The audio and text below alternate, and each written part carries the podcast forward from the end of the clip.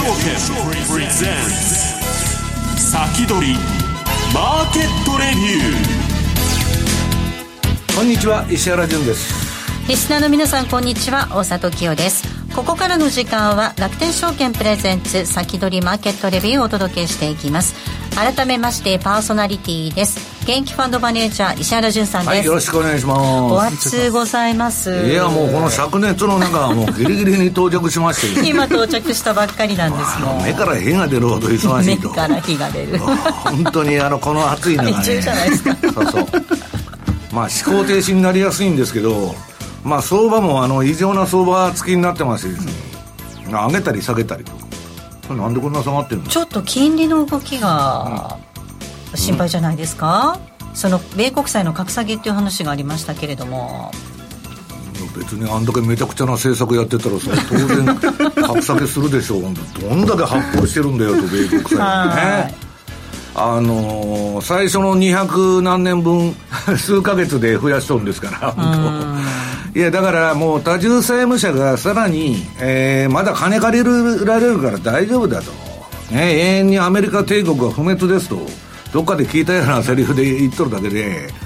もう別に帝国っていうのは最後はねえー、財政破綻で終わるんですから。ローマ帝国もそうだった。その道を、あのー、歩んでるだけだと思いますけどね、はい、ただ今すぐ潰れるわけではない、はい、それだけの話ですね、はい、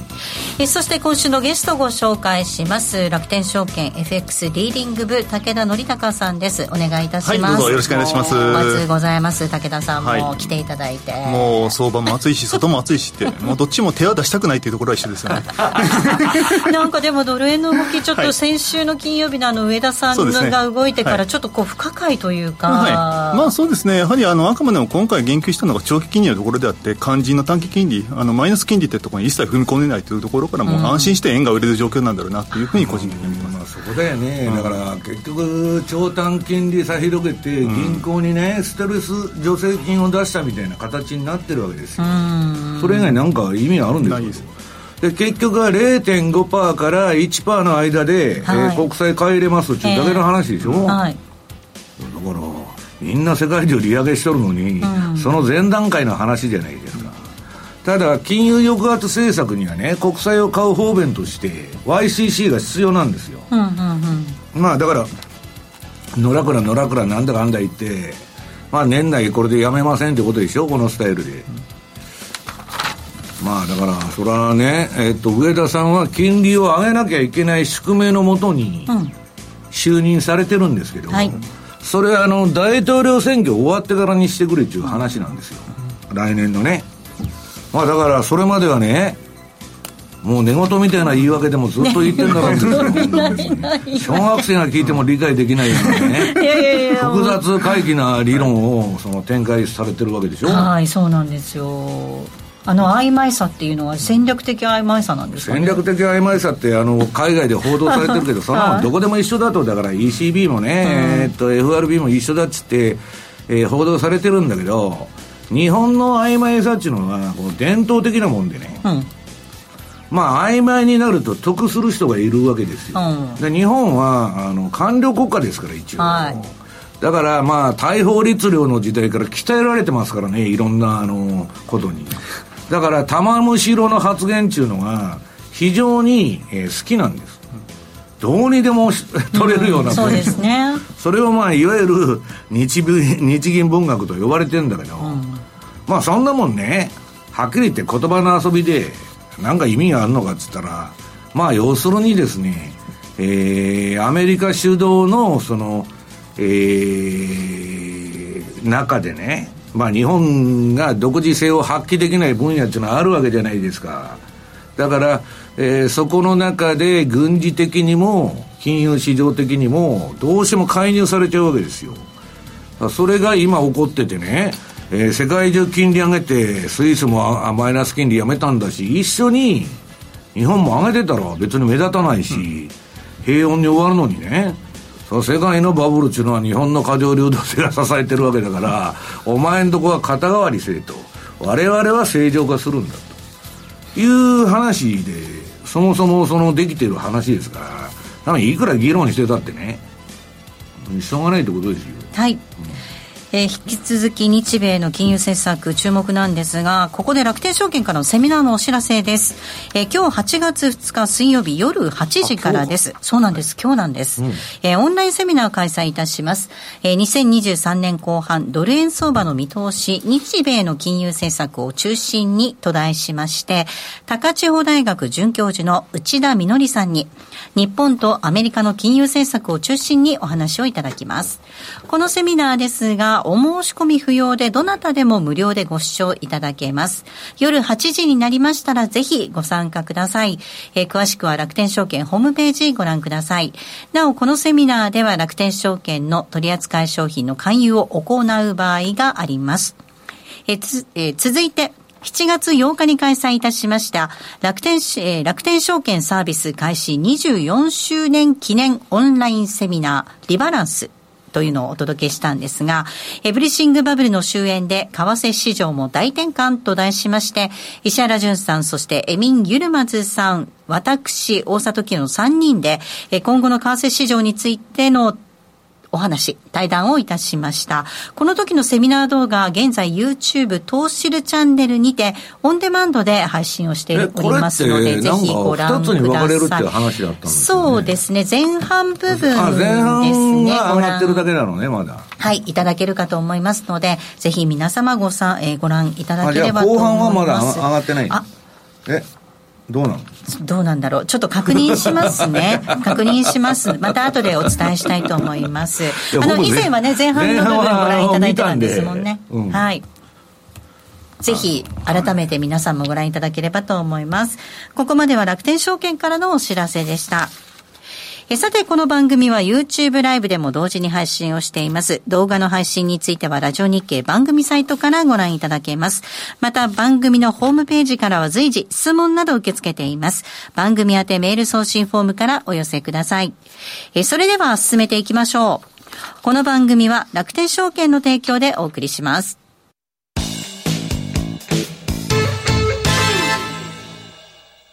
まずは無料で取引体験。楽天 FX のデモ取引を利用してみよう。FX に興味はあるけれど、いきなり実際のお金で取引するのはちょっと、となかなか第一歩が踏み出せないという方は、まずは楽天証券の提供する。楽天 FX のデモ取引を利用してみませんか？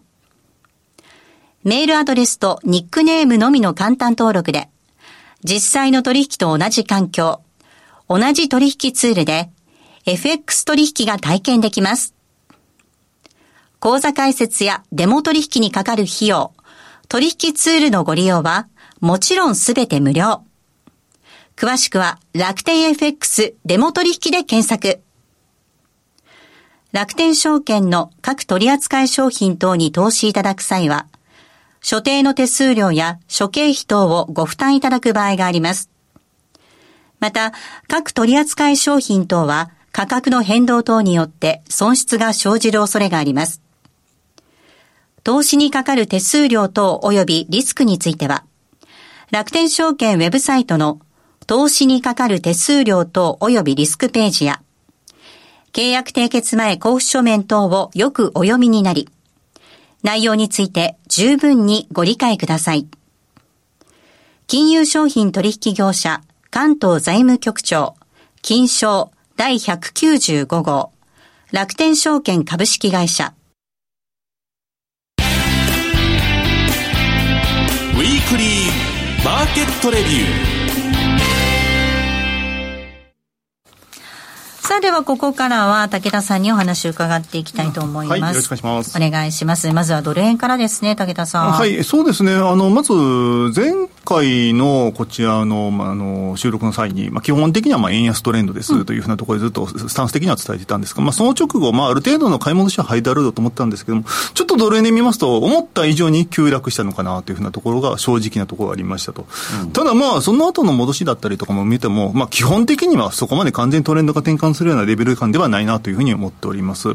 で、えっ、ー、と、まあ、前回、まあ、145円あたりまで、まあ、つけたわけなんですが、まあ、そこから下げたとしても、まあ、138円レベルまでというふうなところになってくるんですが、この後、まあ、引き続き、あの、まあ、先ほども申し上げましたように、まあ、基本的に日銀のスタンスですね、短期金利のところまで踏み込まない限りは、もうこれ以上、円を売るところには変わりないですよという市場の痛烈なメッセージかなというふうなところで基本的にはもう見てます。うん、あ、金利差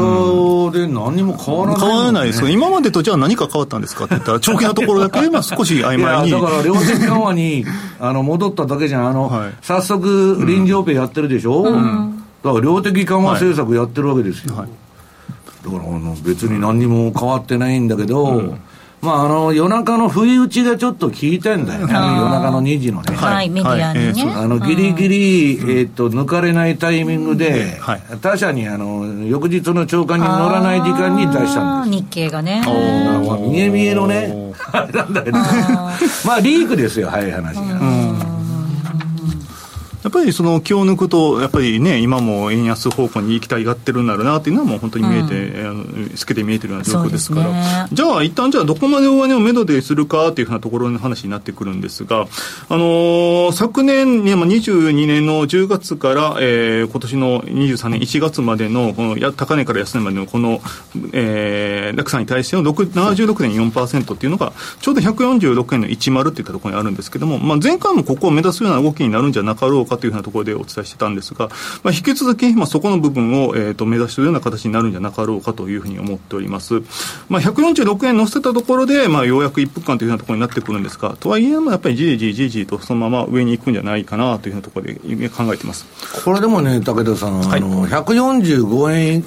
以上になってくると、はい、いつまた介入するか分かんないそうなんですよね。そうなんですよね。だから下も硬いけど、はい、上もやりにくいと。そうなんですよ。やっぱり警戒が、やっぱりその、いつ、あの、介入が入るかっていうのは、やっぱりありますので。まあ、上はそれだけだよね。はい。ですので、まあ、そこは、あの、しっかりと、やっぱりストップは入れときたいなというふうに考えてます。まあ、本当にトレーニングとか使いながら、まあ、ちょっとずつストップのね、オーダーを引き上げつつ、やっぱり取引していくっていうのが、まあ、あの、まあ、あの、いい投資方法なのかなというようなところに考えています。うんじゃあその下の部分っていうところで考えてみますと、はい、まあ、円高進むとしても、じゃあどこまでかって言ったら、まあ、あのー、今年の1月からついこの前6月までの、この安値から高値までの間の、ちょうど半値戻しっていったところが、まあ、136円っていうところにあるんですけども、うん、そこまで、えー、まあ、下がるだろうかっていうところなんですそこまで、まあ、下がることはないと思ってるんですけど、ね、そうだよね。まあ、そこまでいくよりも、まあ、38、36とかみんな下のメドに上げてるけど、はいうん、そう考えると、やっぱりね、あのー、ここはひとまず、えっ、ー、と、まあ、138円の、えっ、ー、と、24付近といったところが、まあ、個人的には下の、下値の目処かなというところで、うん、えっ、と、考えております。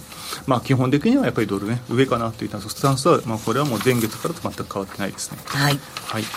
で、えー、続いてユーロドルなんですけども、はい、まあ、ここもですね、まあ、ドル円と同じような感じで、じりじりと上に切り上げてきてますと。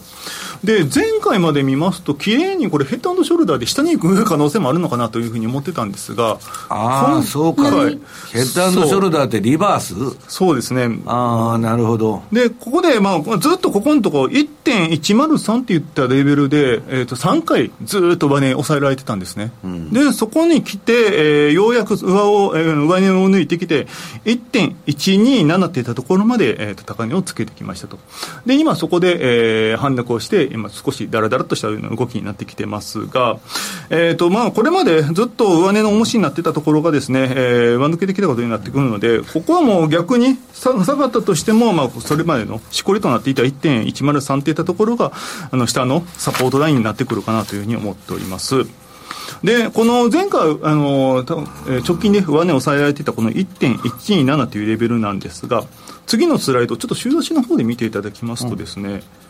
ちょっと長期の部分になってくるんですが、えー、とこれが21年の1月から22年の9月までのその長期間のドル高トレンドに対しての61.8%といったところがですね、ちょうどこの1.127というところに当てはまるんですね。で週足なんかでもきれいにそこであの頭打ち食らっているというふうなところになってきますので、まあ、日足、週足ともに、まあ、あのきれいな上昇トレンドを描いている形になってくるんですけれども、まあ、ここ、えー、1.127あの直近ですね、跳ね返されたところをしっかりと上抜けるかどうかといったところが、まあ、今後のユーロ高トレンドの一つの試金石になってくるんじゃなかろうかというところで、えー、チャート的には考えております。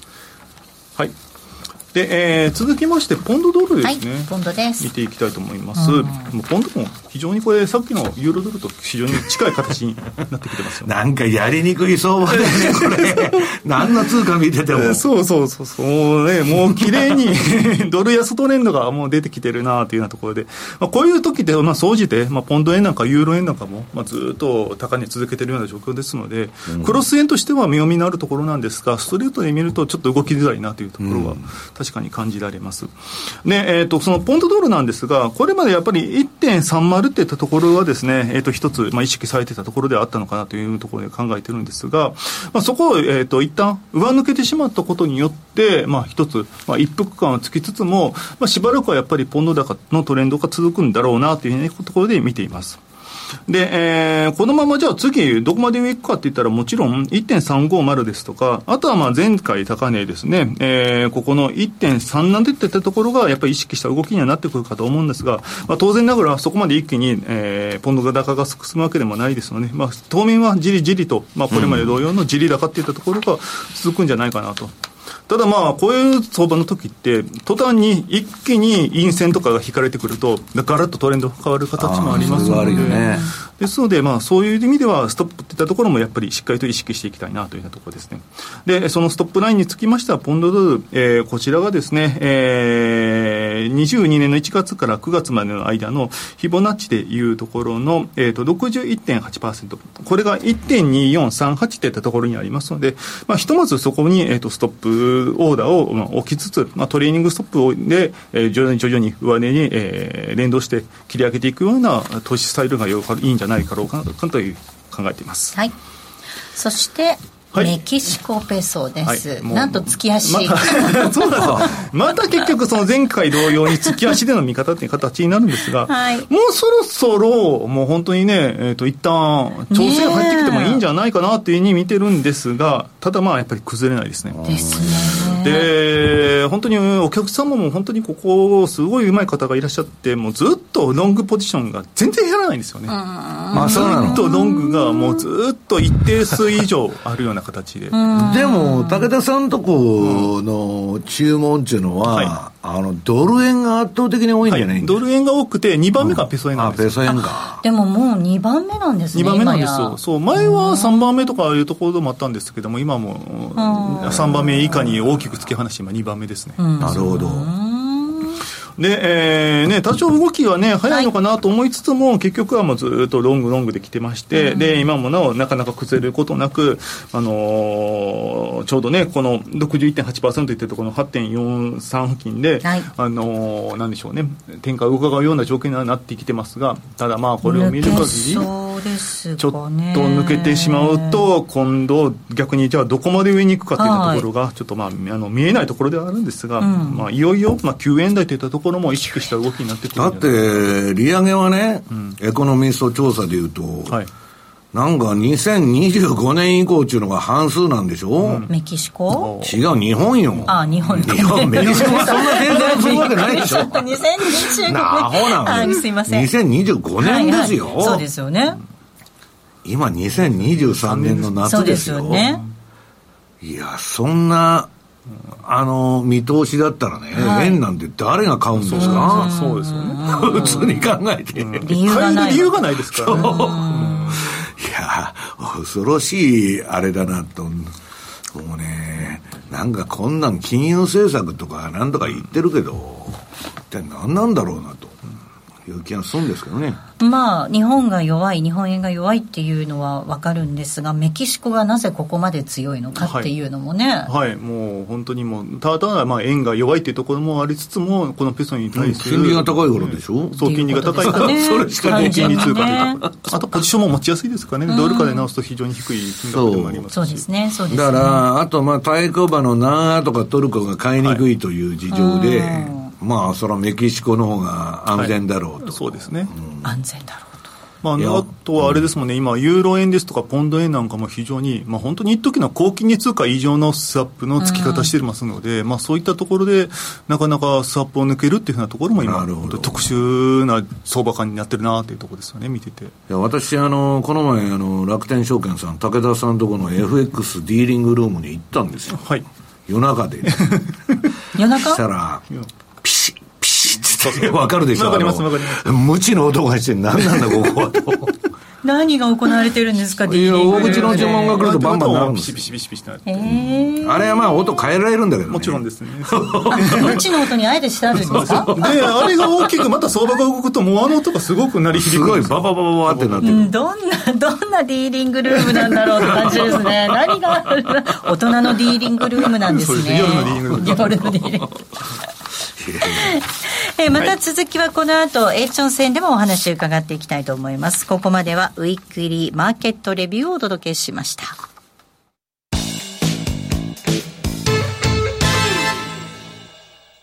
まずは無料で取引体験。楽天 FX のデモ取引を利用してみよう。FX に興味はあるけれど、いきなり実際のお金で取引するのはちょっと、と、なかなか第一歩が踏み出せないという方は、まずは楽天証券の提供する楽天 FX のデモ取引を利用してみませんか？メールアドレスとニックネームのみの簡単登録で、実際の取引と同じ環境、同じ取引ツールで、FX 取引が体験できます。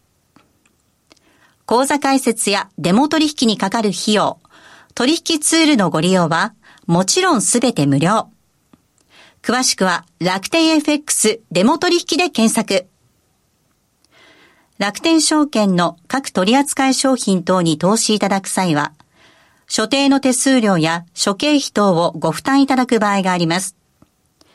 また、各取扱商品等は価格の変動等によって損失が生じる恐れがあります。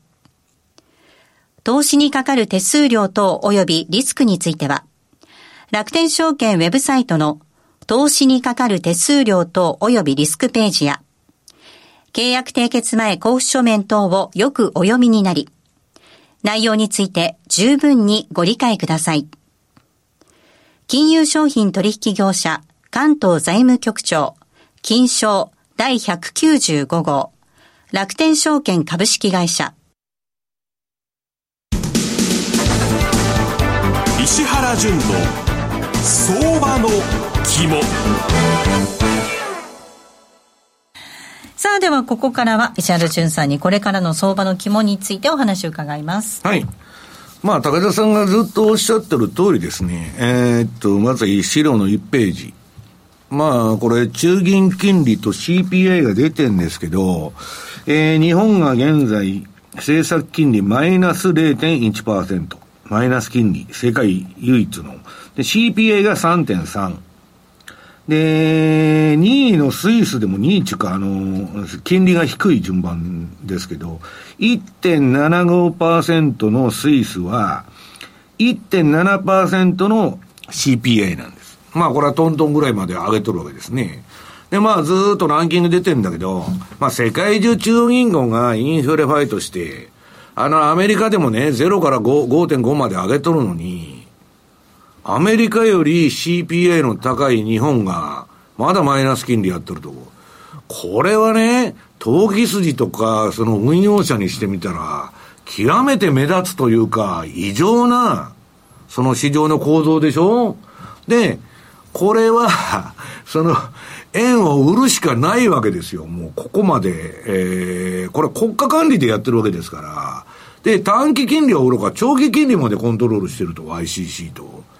なえー、まあ、基本的に円は、こういう状況の中で金利差的にね、売られるしかないと。んで、その横がまあ、えー、日米の10年国債、長期金利の週足ですけど、相変わらずワニの口のままだと。はいまあ、多少ね、日本上がったんだけど、えーっと、面白いのが、俺で、その1%に、えーっと、バンドを上げたことを、えーっと、バンド上げたんでね、えー、0.5%から、すぐ1%までやるのかと思ったら、まあみんなどこら辺のその目処で落ちかす、落ち着かせようと、まあ日銀がしてんのか見たいっつんで、してたら、早速、2日も経たないうちに、1日経ったら、えー臨時オペやっとると。えーもう0.6か7かそんなもんなのかというのが見えちゃって、まあちょっと何にも変わってないじゃないかと。で、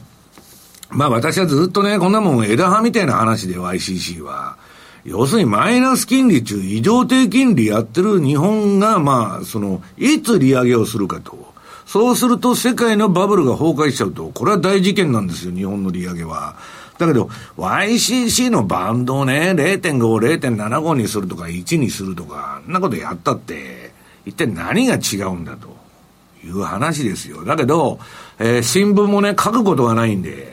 えー、新聞が売れないんで、まあ大げさに書いとるわけですよ。その YCC がどうのこうのとか、日銀の政策がどうのこうのとかね。で、日銀の独立性がどうのこうのって書いてるかと思うと、えー、選挙があるから多分ね、利上げせんやろとか。いや、そ、そこ、そもそもあんたら何なんですかと。うん、要するに、選挙があるから。独立性って言ったや、いや下の根も乾かぬうちに。もうね、だから、一体全体、世の中が漫画か漫画家というかね、漫画の方が素晴らしい、漫画は素晴らしいたくさんたくさんあるんだけど、もう冗談ですよ。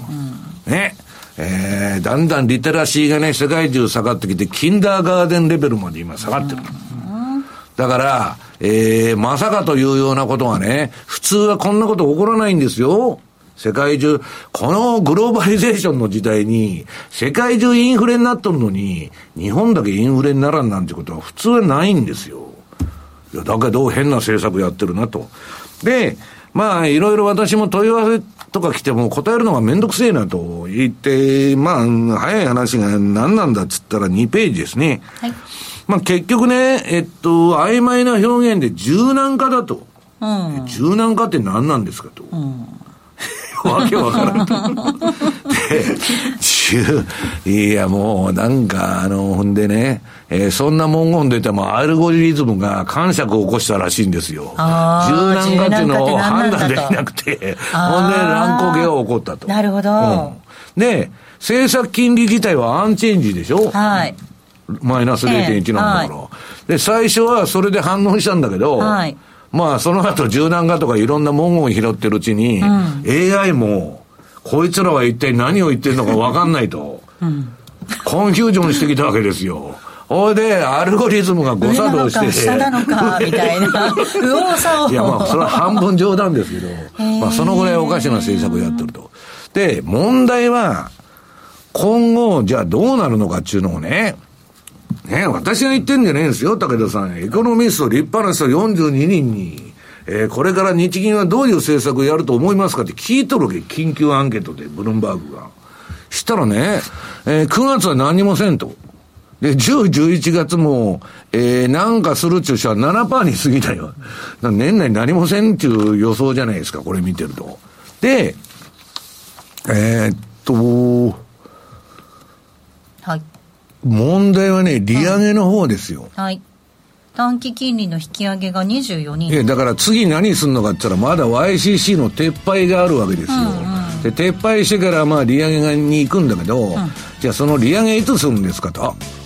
もう終わりですね。そうなんです。もうそろそろなんですけれども。じゃあ続きは、あの、YouTube の延長戦の方で。えー、はい。えー、皆様、続きはぜひ YouTube ライブの延長戦ご覧いただければと思います。えー、さて、来週なんですが、楽天証券経済研究所今中康夫さんゲストにお迎えする予定となっております。えー、それではリスナーの皆さん、また来週、この後は YouTube ライブでの延長配信となります。この番組は楽天証券の提供でお送りしました。